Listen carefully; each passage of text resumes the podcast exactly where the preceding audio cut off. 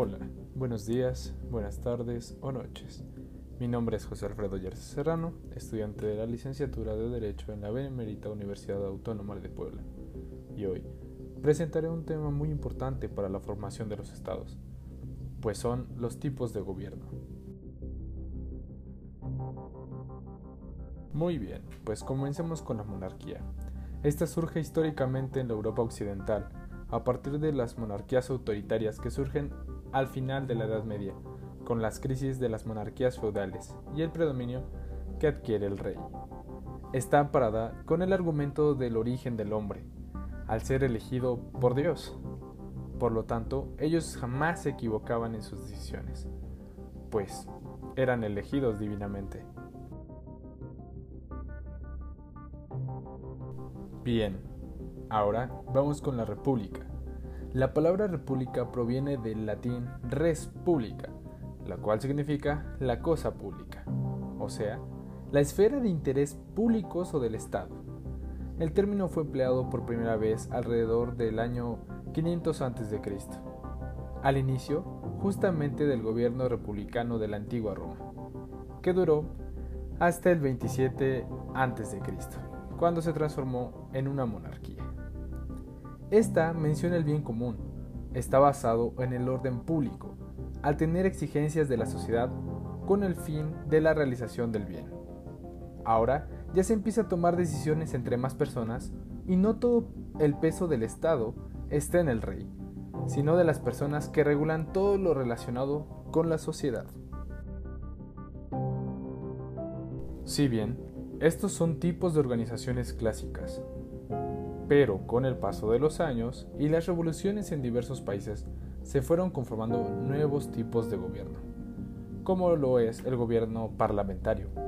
Este se manifiesta en Inglaterra mucho más temprano que en cualquier otro país de Europa. El poder monárquico absolutista en Inglaterra se vio potenciado desde Enrique VII entre los años 1485-1509 y alcanzó su mayor apogeo con la reina Isabel. Este gobierno se centra en lo que digan las mayorías. Se crea un parlamento el cual se encarga de elegir a ministros y altos funcionarios.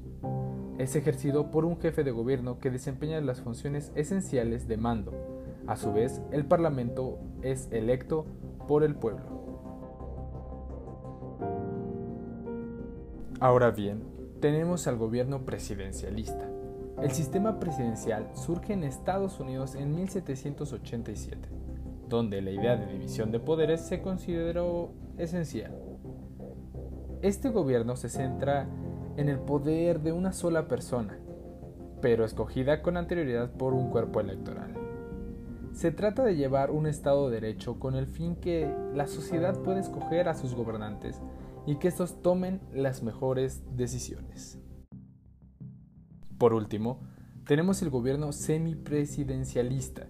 Este surge con la Quinta República de Francia en 1858, pero ya antes en Europa, a principios del siglo XX, ya existían sistemas de gobiernos llamados híbridos, como es el caso de Finlandia, la República de Weimar, Austria, Irlanda e Islandia. Este tipo de gobierno, la figura del vicepresidente, posee igual autoridad dentro de las decisiones del gobierno es el apoyo integral incondicional del presidente de la República y acatará las instrucciones precisas que le encomiende siempre velando por el bien y el interés de la nación. En mi opinión, considero que de manera estricta no existe el mejor sistema de gobierno que vele por los intereses de las personas.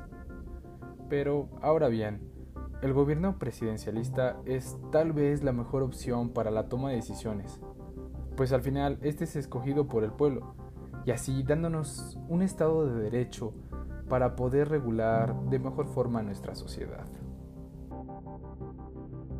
Muchas gracias por escucharme y espero que haya sido de utilidad este resumen de las formas de gobierno en el paso de los años. Hasta pronto.